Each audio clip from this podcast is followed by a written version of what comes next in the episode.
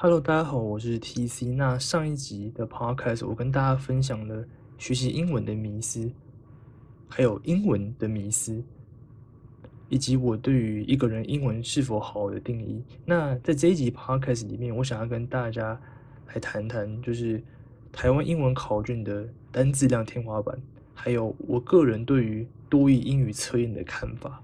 好，那先从。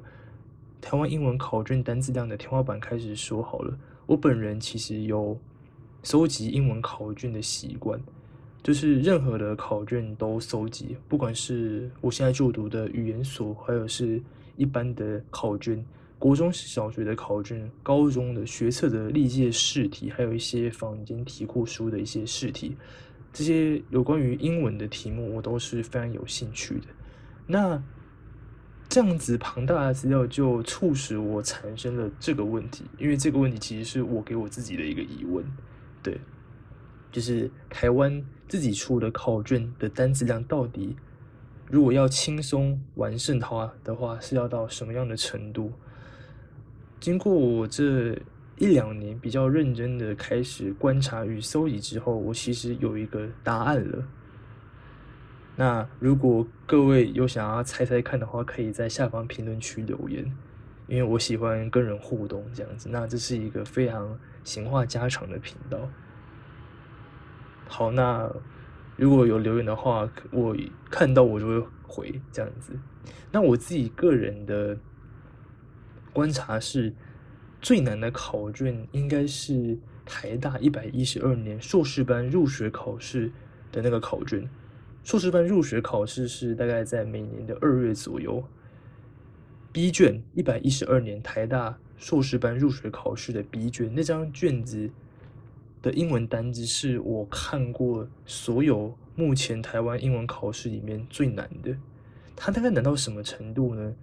我跟各位讲一个真实的数据好了。那张考卷整张考卷总共五十题，只要。六十分就已经是所有大考考生的前百分之十，也就是说，你只要对三十题，你已经百分之九十的人了，这个很可怕吧？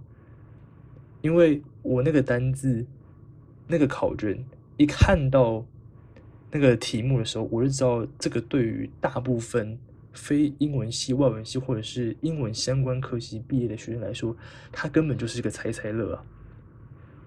为什么？因为很多字并不是字首、字跟、字尾就可以解决的。出考卷的这个老师，他是有精心设计过的，而且他最难的题目竟然是放在最后一题。他第一题就放一个中等的题目，有点难度，但不会到非常非常难。那张考卷我在作答的时候，我也是觉得非常困难，因为里面有些字真的是。如果真的没有背的话，大概也不会知道意思。而且有些字它是刚好相似的字首字根全部都放在一个组别，也就是说，即便删除了一个确定错误的选项，有可能其他三个还是没有办法写出来的。对，它就是这么可怕。那这张考卷的单词量大概是 GRE 的基本中等的程度。那各位知道，其实 GRE 它有包含一些托福的字。那我个人认为，真的很难的英文单词的类别，就是把 GRE 的那些字减掉，托福常用而且中等的字会的剩下来的那些字，就是真的非常困难的字。一般对于英文很有兴趣的人，也未必会背到那么多。那个大概是在一万五千字到一万六千字左右。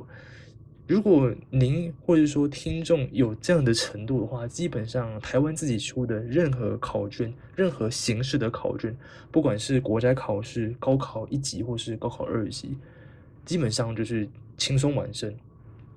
对，那基本上有这样程度的人，或者说这样程度的学生，他在面对托福、雅思这样更高难度的考试的话，基本上也是不成问题的，非常非常的轻松。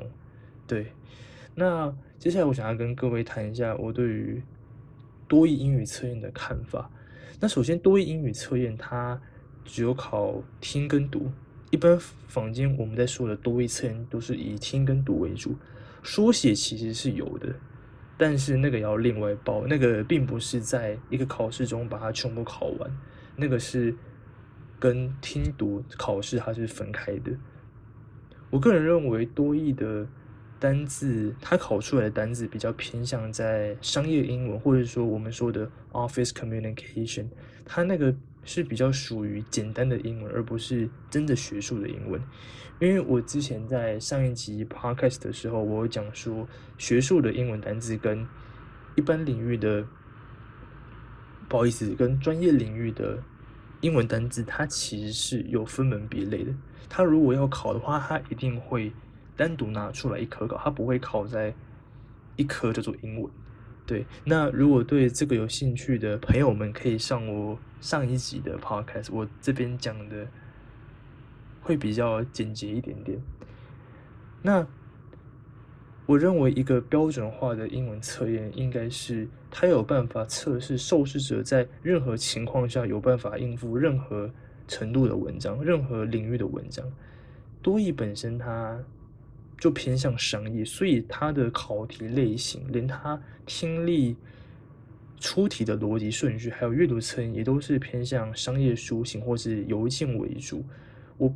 并不觉得一个标准化考试，如果只测验单一面向的部分，可以被称作英文是非常好的。而且，其实考过多一很多次的朋友们就会知道，其实多义测验这个东西，这个考试其实只要多写题目就可以过了，因为。他到最后考的并不是英文程度到底有多好，而是说对于这个题型出题模式有多熟悉。越熟悉的人可以越快通过一个考试。那这个也呼应了我上一集的主题，就是说，其实，在更难的考试，例如托福、雅思，或者是要申请美加硕班的 GRE 或者是 GMAT，它那种标准化考试，辅以一定的。练习都基本上都是可以考过，因为它就是一个 standardized test。对，那我上次也有说到，就是我对于一个人英文好的的定义是什么？其实，在上一集有说，那各位可以回去看，我这边就不赘述了。那好的，我是 TC，今天的分享就到这边结束。那如果对于刚刚的讲解有任何疑问的话，请在下面的粉丝栏做回复，我会单独做一集讲。我是 TC，今天跟各位的分享就到这边。如果任何问题，欢迎在下方评论区留言，或者是有任何问题需要我细部讲解的话，我会在下一集的 Podcast 说明。谢谢大家。